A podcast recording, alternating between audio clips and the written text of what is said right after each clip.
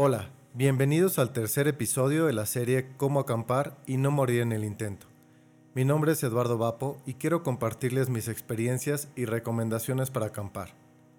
Si lo que les gusta es salir de la rutina y disfrutar de la naturaleza, este podcast es para ti.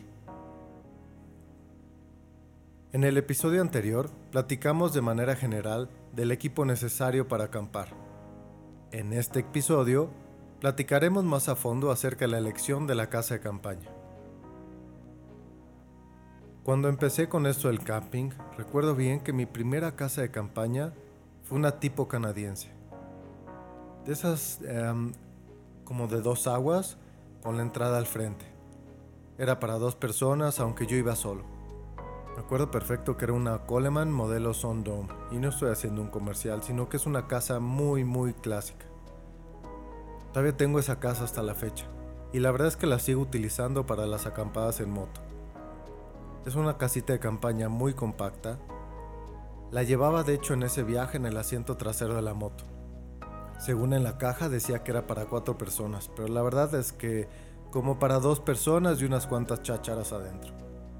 En mi caso, el espacio era, era ideal para mí y el equipo de motociclismo que llevaba. Es una casita muy ligera y la armaba en 15 minutos. Claro, una vez que aprendí a hacerlo. La primera vez que la usé, la verdad me emocionó muchísimo. Aquí entre nos, ya tenía como 20 años de no salir a acampar. Es más, desde la primaria que no iba a acampar. Recuerdo perfecto que saqué todas las estacas, las varillas, la lona, todos los accesorios y la puse en el pasto junto a la casita donde iba yo a armarla. Ahí acomodé todas las cosas. Me fijé bien para que no me sobraran pues accesorios, que no me sobraran partes y quedara bien bien armada. La verdad es que no tenía mucha experiencia en eso de las salidas a acampar. Era una mera situación por el tema de salir en moto a... Esa vez fuimos por Valle de Bravo, si mal no recuerdo. Bueno, la armé con cuidado como tres veces, que la verdad es que no me quedó la primera, sino me quedaba mal la lona de lluvia, me faltaba poner una estaca o usaba una varilla que no era, en fin, finalmente quedó bien, como viene en la foto de la caja. Después acomodé todas mis cosas adentro y la miré detenidamente. Era mi espacio, mi escapada de la rutina, mi resguardo en esa aventura en moto en la montaña. Ahí es donde me volví a conectar con el tema de la acampada y la naturaleza. Vaya que disfruté esa casita, dormí tan a gusto, la pasé tan bien. En fin, ahí fue donde empezó toda mi historia. Hoy en día, las tiendas de campaña son una pieza esencial del equipo para cualquier tipo de viaje, ya sea de senderismo, montañismo o acampada. En todo el mundo, las tiendas de campaña se utilizan para proteger desde los ejércitos, proteger a los campistas recreativos, mantener a los montañistas calientes, cómodos, seguros y bueno, creo que en general para ayudar a la comodidad y la supervivencia. Con el tiempo, la idea de una casa de campaña se ha ido convirtiendo en sinónimo de aire libre, de naturaleza, en fin, simplemente de salir y escaparnos un poco de la rutina. Y ahora con esto del confinamiento yo creo que es una gran opción. Es una actividad segura, es una actividad que puede llevarse a cabo Em, con tu familia, con tus amigos o tú solo irte a acampar. Claro, siempre y cuando vayas seguro. Si me voy un poquito más al tema de la historia, te puedo decir que las primeras casas de campaña sirvieron de hogar a las personas que las armaban. No era como ahora que era más un tema de esparcimiento o entretenimiento. La primera evidencia de la construcción de tiendas de campaña es alrededor de 40.000 años antes de Cristo por el hombre de Cromañón. Em, se encuentran estos restos antiguos más en la parte de Europa. Aunque estructuralmente era muy rudimentaria, según cuentan los arqueólogos que la encontraron, los materiales de las tiendas fueron hechos con pieles de mamut y huesos del mismo animal, así como de otros animales que cazaban. Se usaron grandes huesos del mamut para sostener y servir como cimientos y los colmillos curvos se usaron para soportar el área de entrada.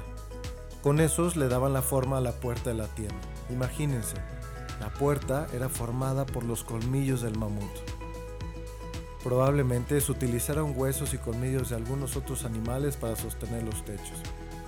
Hay evidencia de que algunas de estas casas tenían espacio para encender un fuego y que los mismos huesos se usaban como leña para preparar el alimento.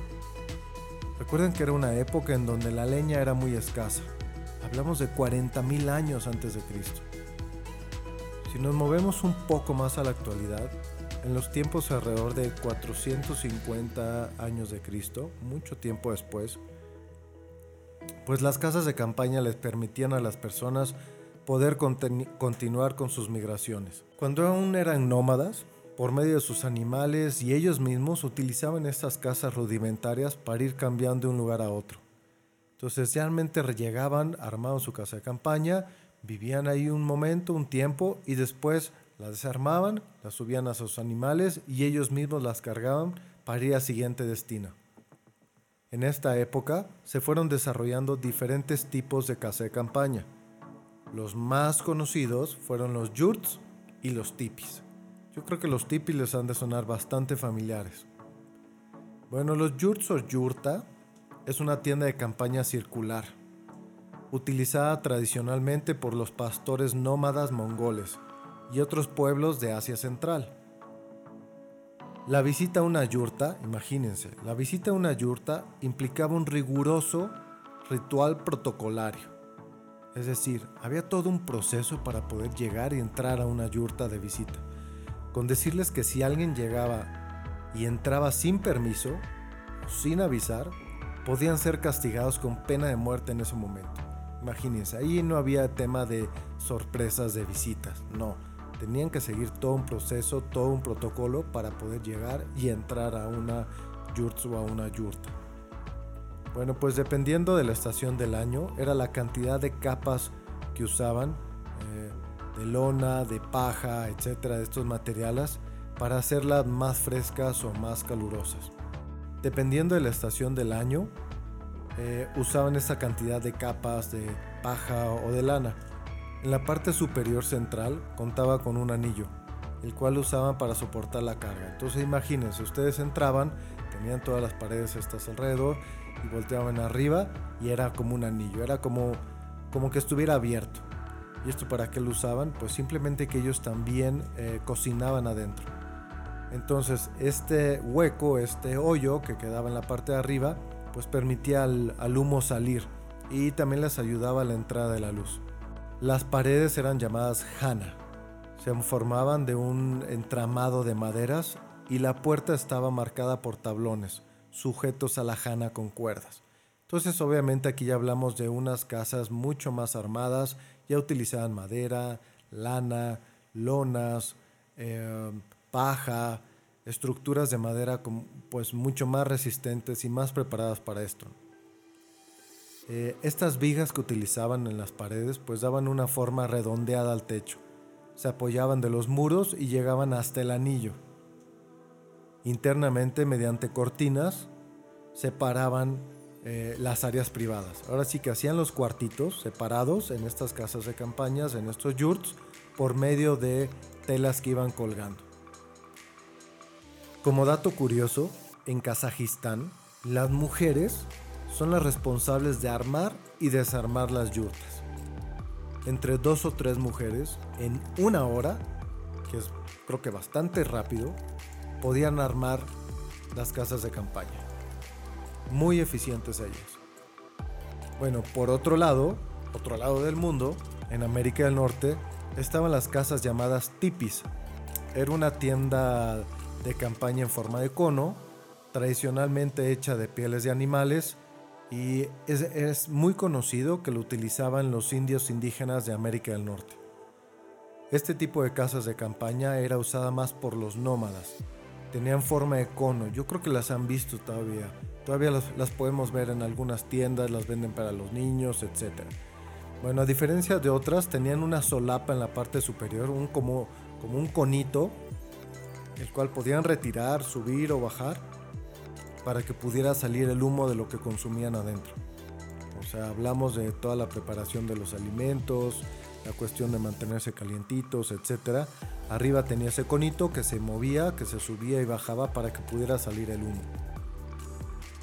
Estos tipis, a diferente de los yurts, estaban hechos de pieles de animales como bisonte y con palos de madera. Este diseño de la casa le permitía que fuera muy durable, pues imagínense la piel de un bisonte, lo, lo gruesa que es, lo resistente que es, y en el invierno brindaba abrigo y confort, y en verano pues eran bastante frescas. Este diseño de casa le permitía que fuera durable. En el invierno brindaba abrigo y confort, y era fresco en el verano. Además, gracias a las pieles de los animales usadas, el interior permanecía seco durante las lluvias. Pues imagínense, es como estar abrigado por una piel de bisonte. Bueno, al igual que las yurts, las mujeres eran quienes armaban y trasladaban las tiendas. No solo eso, ellas elegían dónde iba cada una de esas tiendas, cómo se distribuían en el poblado.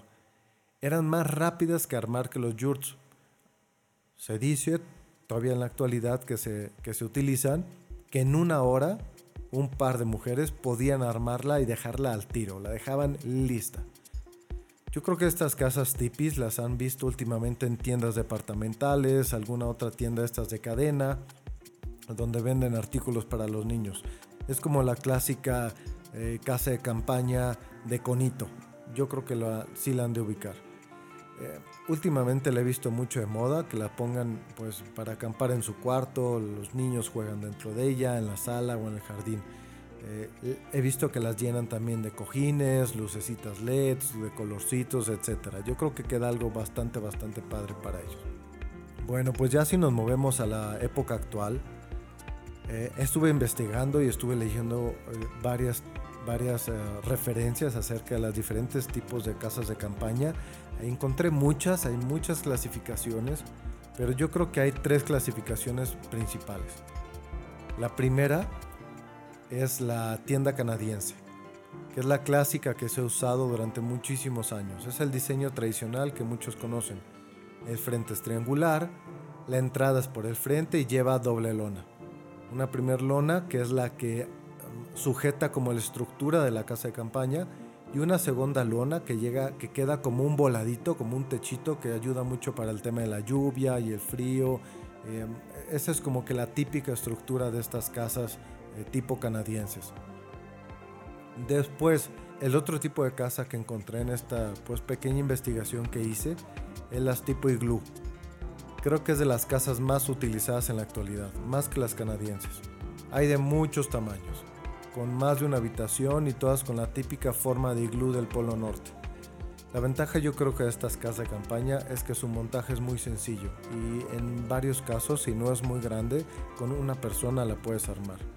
Además de que no solamente la puedes armar muy fácil y rápido, también cuando la retiras, cuando ya te la vas a llevar, es bastante fácil de hacerlo. Después de estas casas de la canadiense, la iglú, encontré otra clasificación que es la que le llaman isotérmicas. La isotérmica lo que tiene es que es una forma irregular.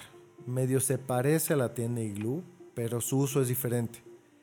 Casi siempre se utilizan para acampar en la montaña. Su estructura la hace muy resistente al viento y el interior está muy bien aislado del frío. Otra opción que encontré también es unas casas de campaña que van en los árboles, que van amarradas a los árboles. Creo que es una clasificación muy especial no sé qué tanto lo usaría yo, qué tanto la han usado ustedes o la han visto en práctica. La verdad es que yo nunca las he visto, solamente en los catálogos y en las páginas, en algunos videos. Pero al menos en México, donde yo vivo, no he visto alguna vez una montada en el árbol. Pero bueno, ya que vimos todas las opciones que hay eh, de casas de, de campaña, yo creo que lo importante ahora es ver qué hay que tomar en cuenta a la hora de comprar tu casa de campaña. Yo creo que el tamaño, el peso y el uso. Esas son las tres primeras cosas que tomaría yo en cuenta al momento de comprar mi casa de campaña. El tamaño, el peso y el uso. Después de eso, hay que considerar también el tipo de montaje, el diseño y el clima en el que se usará. Una de las primeras cosas que debemos de preguntarnos es hablando del, tamaño, para cuántas personas deberá de ser la casa de campaña. Es decir, cuántas personas piensan que van a dormir cómodamente en la casa de campaña. Ahora, no olviden que no solamente nos metemos a dormir a la casa de campaña, también metemos el equipaje, las cosas que guardamos adentro, eh, quizás algunos alimentos que queremos resguardar, sus teléfonos móviles, etcétera. Todos esos artículos que queremos resguardar en la casa de campaña hay que tomarlos en cuenta al momento de ver el tamaño de la misma. Cosas que guardamos en la casa de campaña, las mochilas, los zapatos, el sleeping, obviamente para dormir, o el colchón inflable, si guardan la hielera, eh, algunas lámparas, pues prácticamente todo el equipo de acampada que ustedes necesiten tenerlo resguardado.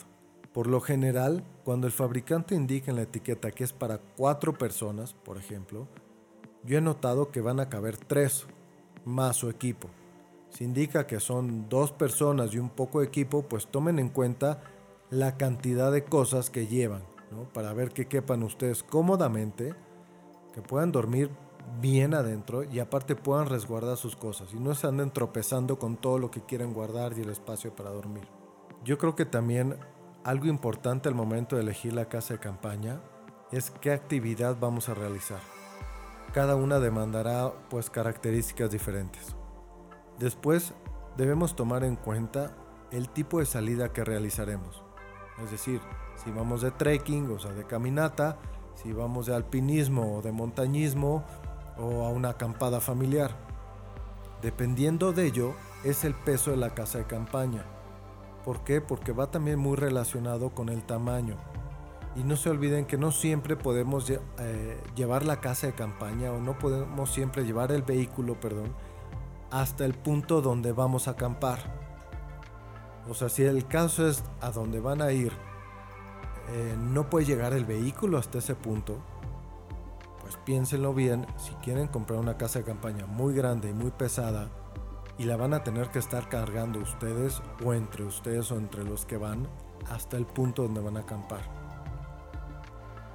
Por otra parte, si vamos a hacer montañismo, pues tendremos que valorar su resistencia a las inclemencias meteorológicas y el poco peso.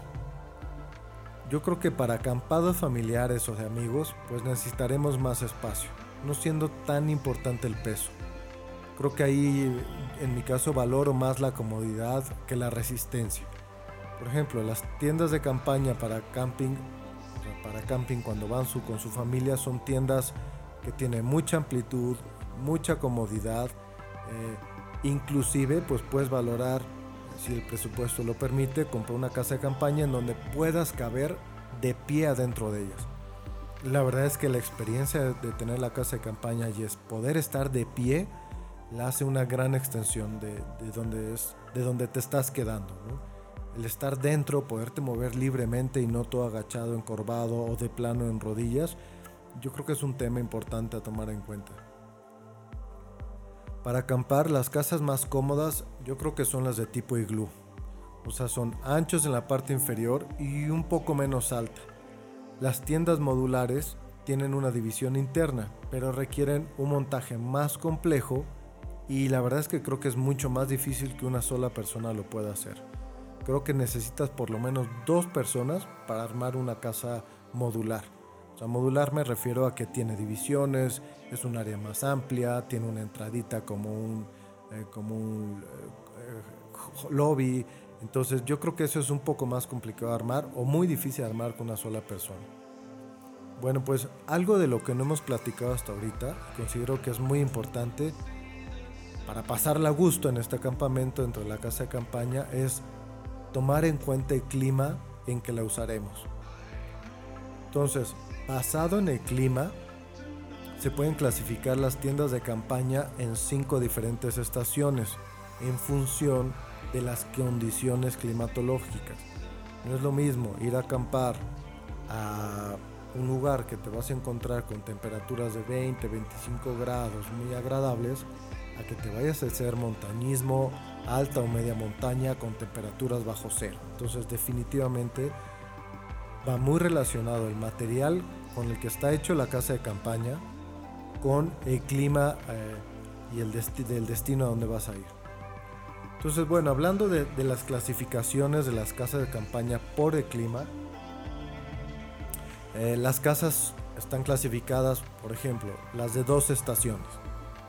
Las casas de dos estaciones son las más comunes, las más, las más comerciales. Son más pensadas para familias o grupos de amigos que les gusten la acampada del fin de semana o el, camping de verano. Son estas tiendas que son muy espaciosas, áreas comunes, techos altos, mucha ventilación y esto pues es, eh, es hecho o realizado, diseñado por una simple razón. Al usarlas varias personas pues necesitan zonas comunes, amplias para comer o jugar dentro de la, de la casa de campaña o durante las noches si son calurosas pues que el descanso no se ve afectado por el exceso de calor o la condensación por eso es que son tan ventiladas. Eh, por otro lado, pues son bastante resistentes a, pues a la lluvia. Quizás no te aguantará un monzón, pero sí una lluvia de una tarde de verano, una tarde de otoño, yo creo que sí te puede, te puede ayudar. Por ejemplo, ahorita, no sé si se alcanza a escuchar, pero aquí donde estoy grabando está cayendo un aguacerizo, un aguacero durísimo, creo que está hasta granizando. En fin, entonces sí es importante tomar el, clima que se van a encontrar para la compra de, sus de su casa de campaña. Después de esta, de las de dos estaciones, pues vienen las tiendas que le llaman de tres estaciones, que son aquellas que se usan cuando salimos a realizar trekking o senderismo en primavera, verano u otoño. Eh, como generalmente se transportan durante varios días, ahí sí, el peso y el volumen de la tienda guardada en su bolsa se procura que sean reducidos. O sea, son de esas casas de campaña reducidas que la traes en la mochila, que vas a hacer trekking solo, en pareja, en un grupo, y van a caminar por días y a cada punto donde llegan sacan la casa de campaña y ahí la arman. Entonces, ahí sí, el peso, eh, el volumen y los materiales son muy, muy importantes. Eh, al usarse en el campo y en condiciones de lluvia, pues estas casas de campaña tienden a ser bastante resistentes. Eh, están preparadas para aguantar lluvias medias y fuertes, así como vientos intensos. Entonces, estas de tres eh, estaciones son muy ideales para ese tipo de trekking, aventura un poquito más extrema. Además de que son más fáciles de montar y tienen una muy buena ventilación. Esas son las de tres estaciones. Bueno, después vienen las tiendas de cuatro estaciones. Que esas generalmente, por lo que estuve leyendo, investigando y viendo eh, productos de diferentes marcas, pues van enfocados más a media y alta montaña. Eh, son casas de campaña obviamente más costosas. Eh, telas, materiales, fibra de carbono, Gore-Tex, en fin, todo ese tema de materiales ahí sí es clave, porque es una casa de campaña que te va a servir para primavera, para verano, otoño e invierno. Prácticamente para las cuatro estaciones te va a funcionar muy bien. Bueno, ¿qué es lo que le caracteriza a estas casas de campaña de cuatro estaciones? Son muy, muy resistentes a fuertes tormentas y nevadas. Entonces, lo que es su diseño, el tejido y, los, y el varillaje. El, varillaje son esas varillas que los metemos eh, dentro de la casa de campaña para que agarre esa forma y, estructura. Pues deben de ser elásticos, impermeables y resistentes. Inclusive, si ustedes están buscando una casa de cuatro estaciones, les puedo decir que los cierres, el cierre de la puerta, de las ventanas, de, todos los materiales son eh, cierres perdón, muy resistentes, son cierres contra agua, eh, a prueba de que se atasquen. Eso es lo que empieza a ser una casa de campaña pues más costosa.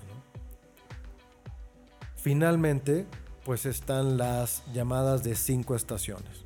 Estas son para salidas alpinas, o sea, alta montaña. Ya quien utiliza esta casa de campaña, ya estamos hablando ya a nivel experto, porque son eh, casas que van a estar expuestas a condiciones extremas, extremas de frío, extremas de lluvia, de viento y de nieve. Eh, yo creo que a diferencia de las cuatro estaciones, pues se, acentúa su resistencia ante tormentas y ventiscas. Estamos hablando ya a un nivel pro, un nivel ya de super profesional. Entonces, pues estas son en resumen las diferentes tipos de casas de campaña de 2, 3, 4, 5 estaciones, tipo iglú, tipo canadiense, este, de diferentes formas. Inclusive he visto alguna tendencia ahora que las venden modulares. Entonces está padre porque tú puedes comprar una de un tamaño quizás para tu familia, dos, tres personas. Y si otra familia se va a unir, otro grupo se va a unir, compra la misma casa, mismo modelo y se unen como modulares, se unen como si estuvieran armando una pequeña colonia. Entonces eso lo hace pues, bastante interesante y bastante seguro. Bueno, ¿qué es lo que, que yo me fijo cuando compro una casa de, campaña, de, campaña? O sea, ya hablando del tema del presupuesto, ya hablando del momento en donde la voy a comprar.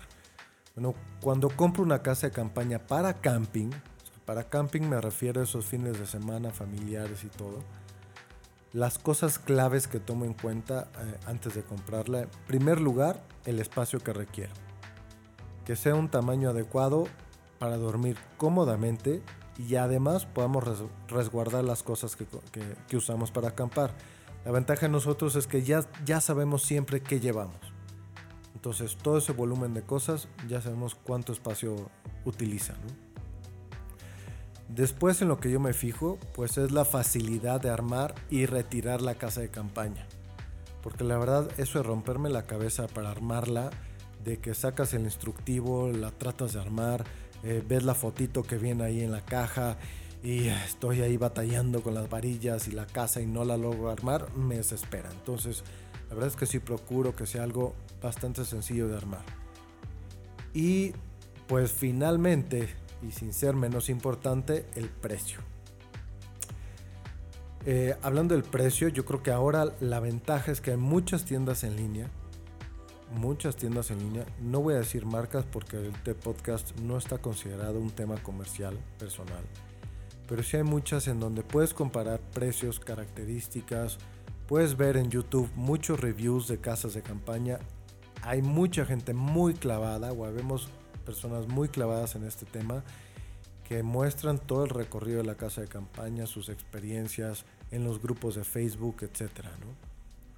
Entonces, yo creo que las referencias de YouTube y Facebook puede ser una muy buena opción para empezar el tema de elección de la casa de campaña. Algo que quiero recomendarte es un tip muy muy personal, es que si estás empezando en esto del camping, es la primera vez que vas a ir a acampar, no te gastes todo tu presupuesto, toda tu lana en la casa de campaña. Menos si es tu primera salida. ¿Por qué lo digo? Bueno, imagínate que tú dices, tengo un presupuesto de X, 3 mil pesos para la casa de campaña. 3 mil pesos, 1500 pesos. Bueno, esa lanita ahorita que juntaste con esfuerzo, que fuiste ahorrando, ¿qué pasa si sales tu primera salida y no te gusta la actividad?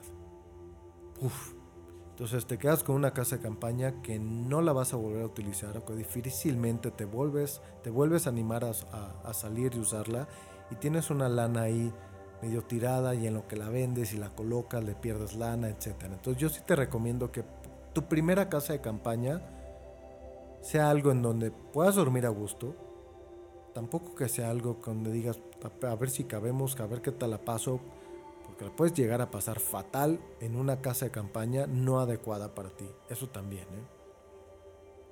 Entonces, por lo menos que cumpla con lo mínimo necesario para protegerte. Al final, pues no olvides que esta casa de campaña es tu protección y resguardo. Entonces, este es como un tip muy, muy personal. Antes de gastarte toda tu feria, antes de gastarte todo el ahorro que tienes, pues compra algo que si lo pierdes no te duela tanto. Mi humilde opinión. Bueno, algo que siempre compro adicional a la casa de campaña y de verdad te lo recomiendo que lo compres son unas estacas reforzadas. ¿Cuáles son las estacas reforzadas? Bueno, hay muchas marcas, hay unas hasta de titanio, pero la diferencia es que estas, estas estacas reforzadas son más gruesas, más resistentes, no se doblan. Entonces al momento de poner tu casa de campaña no vas a terminar con estacas dobladas eh, cada vez que vas a acampar. Otra cosa que no te puede faltar es una lona que se pone entre el terreno y la casa de campaña. Es decir, tienes tu terreno, después pones una lona, de que, por si preguntan, bueno, ¿y de qué tamaño es la lona? Pues del tamaño de la casa de campaña. Se trata que esta lona cubra todo el piso de la casa de campaña. ¿De qué te sirve? Bueno, te sirve para aislar la temperatura del terreno con tu casa de campaña y para evitar algo que le llamamos condensación dentro de la casa de campaña. ¿Qué quiere decir? Que el piso y afuera está tan húmedo que adentro de la casa de campaña se hacen charcos de agua. Literal, se pueden hacer charcos de agua a medianoche por la humedad. Entonces, si tú pones una lona entre el piso y la casa de campaña, te aseguro que vas a dormir mucho mejor y sin el riesgo de amanecer encharcado. Entonces, de verdad, es un buen tip y no te va a costar una mega lana comprarle una, una lona para esa, esa separación. Bueno, pues ya, ya casi voy a cerrar el podcast, ya casi acaba este episodio. Y antes de irme, creo que sí es importante que les, eh, les platique pues cuáles son los cuidados que debes de tener con tu casa de campaña. Porque, ok, te tardaste mucho en elegirle, en elegirla, ahorraste, te la compraste, saliste, la disfrutaste. Pues ahora creo que hay que, hay que cuidarlo, ¿no? Creo que todo lo que nos cuesta eh, un trabajo, un esfuerzo, un sacrificio, también hay que cuidarlo. Bueno, ¿qué cuidados eh, les puedo dar para, para el tema de su casa de campaña? Bueno, durante la excursión, a la hora de montar tu casa de campaña, pues busca un terreno plano, igualado y lo más nivelado posible. Limpia el terreno y quita todos los objetos puntiagudos que encuentras en el suelo. Yo la verdad es que lo que hago es que me pongo literalmente con el pie, a veces hasta con la mano, a estar recorriendo el, el pasto lo hago descalzo. La verdad es que yo sí lo hago descalzo o por lo menos con calcetines, porque ahí siento con el pie eh, alguna piedrita o algún algo que vaya a caer en el terreno y que sea filoso y rasgue la base de la casa de campaña. Entonces, bueno, ¿y esto para qué? ¿Cómo cuido? Eso de qué me ayuda a cuidar mi casa de campaña, de que cuando la pongas no se te rasgue con una piedra o con algo filoso. Otra cosa importante, nunca, pero nunca fijes tu casa de campaña usando piedras sobre la tela. Utiliza las estacas que vienen incluidas o si pudiste comprar unas adicionales más resistentes, esa úsalas. Pero no vayas a poner una piedra agarrando la tela de la casa de campaña, porque seguro se te va a rasgar y te vas a quedar ni dónde dormir. Bueno, ya que terminaste tu acampada, este, ya que vas a terminar tu salida y la vas a retirar, guarda, perdón, guarda esa funda de la tienda de campaña en las bolsitas donde vienen los accesorios, estacas, varillas, el cordón para amarrar todo y resguárdalo bien. Para que cuando vayas a retirar tu casa de campaña tengas todo como estaba. Otra recomendación, y es un tema de seguridad, nunca cocines dentro de la casa de campaña. Ni enciendas algo dentro de ella estando cerrada. Ok, que se te antoja un cigarrito, ok, que se te antoja este, calentar un cafecito, pues caliéntalo afuera y mete tu café. Pero el riesgo de que brinque una chispa, de que brinque un material encendido en la casa de campaña, es muy complicado apagarla. Créeme, los materiales son sumamente inflamables, a menos que tengas una de super generación y toda la tecnología, pero fuera de eso, no te la juegues. Si es posible en el día, manténla aireada, es decir, abre todas las ventanas, abre la puertecita por la parte de donde entra aire, es decir, déjala con un puro mosquitero. Eso te va a ayudar que se humedezca y de nuevo tengas condensación en la noche. Bueno, pues ya que ya que termines tu acampada, procura limpiar dentro de la casa de campaña que no quede pasto, basura, tierra o arena dentro de ella. Yo lo que hago es que llevo ya un kit de limpieza, quizás se parezca así muy de TOC, de trastorno obsesivo compulsivo, pero llevo simplemente un trapito que lo paso adentro, recoge todas esas basuritas, quizás pasto que metimos, tierra, lo que sea. un, pequeño cepillito, lo limpio y va para afuera. ¿Por qué? Porque si tú dejas humedad y dejas tierra, basura, lodo, etcétera adentro, se va a contaminar, se te va a llenar de hongo, se va a hacer húmeda y va a ser bien complicado que recuperes esa casa de campaña. Entonces, antes de doblarla para guardarla, cierra todos los zippers, todos los cierres de la casa de campaña y pues después dóblala como recomienda el fabricante o por lo menos como te acordabas que venían. De esa manera todo se va a mantener en mejores condiciones.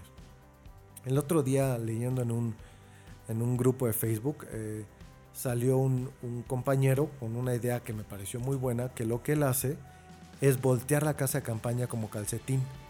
Es decir, por la puerta saca toda la casa de campaña, eh, sacude y tira todo lo que sobre, la vuelve a regresar. Yo creo que esto aplica si no es una casa tan grande y eh, ya queda limpia. Entonces yo creo que esa es también una, una, una opción. Bueno, ya que la doblaste y la acomodaste, pues guarda bien las varillas, las estacas y mantenerlo todo eso, o procura mantenerlo todo eso en una bolsa.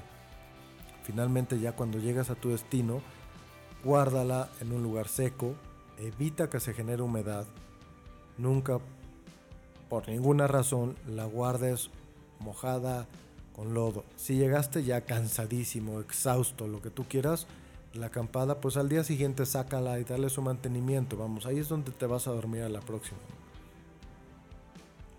Un tip que te puedo dar es de tomarle unas fotos a la casa de campaña cuando esté toda armada.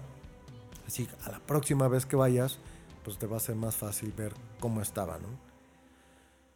Para el tema de la limpieza, siempre lava la mano. Nunca en lavadora. No se te ocurra, no se te vaya a meter la, casa de campaña a la lavadora, mucho menos a la secadora. Y no utilices ningún eh, producto de limpieza agresivo. Que quede bien seca antes de guardarla y también hay un protector de rayos UV muy muy bueno que le puedes poner a toda tu casa de campaña antes de guardarla. Que lo que hace es que cuando salgas y le dé el sol no se dañe, no se reseque el, el textil con, el, con, el, con, los rayos UV, con la luz tan fuerte. Entonces eso pues va a evitar eh, que se dañe la casa y te dure mucho más años. Pues amigos, espero que les haya amigos, amigas, familias, todos los que les gusta esto de la acampada. Espero que este, este capítulo, este episodio les haya gustado. Mi nombre es Eduardo, soy Eduardo Vapo. Mi podcast es todo lo relacionado al tema del campamento. El siguiente, el siguiente episodio vamos a platicar un poco más de diferentes tipos de sleeping bags, que es otro tema que he estado viendo mucho en los canales de Facebook y la gente pregunta, bueno, ¿y qué tipo de sleeping bag uso? Eh, qué marca, en qué me fijo, o si compro mejor un colchón inflable, etc. Entonces eso es lo que espero platicarles en el próximo capítulo. Espero que este la casa de campaña les haya sido útil para el momento de comprar su casa. Y se despide de ustedes, su amigo Eduardo Vapo. No olviden viajar seguros.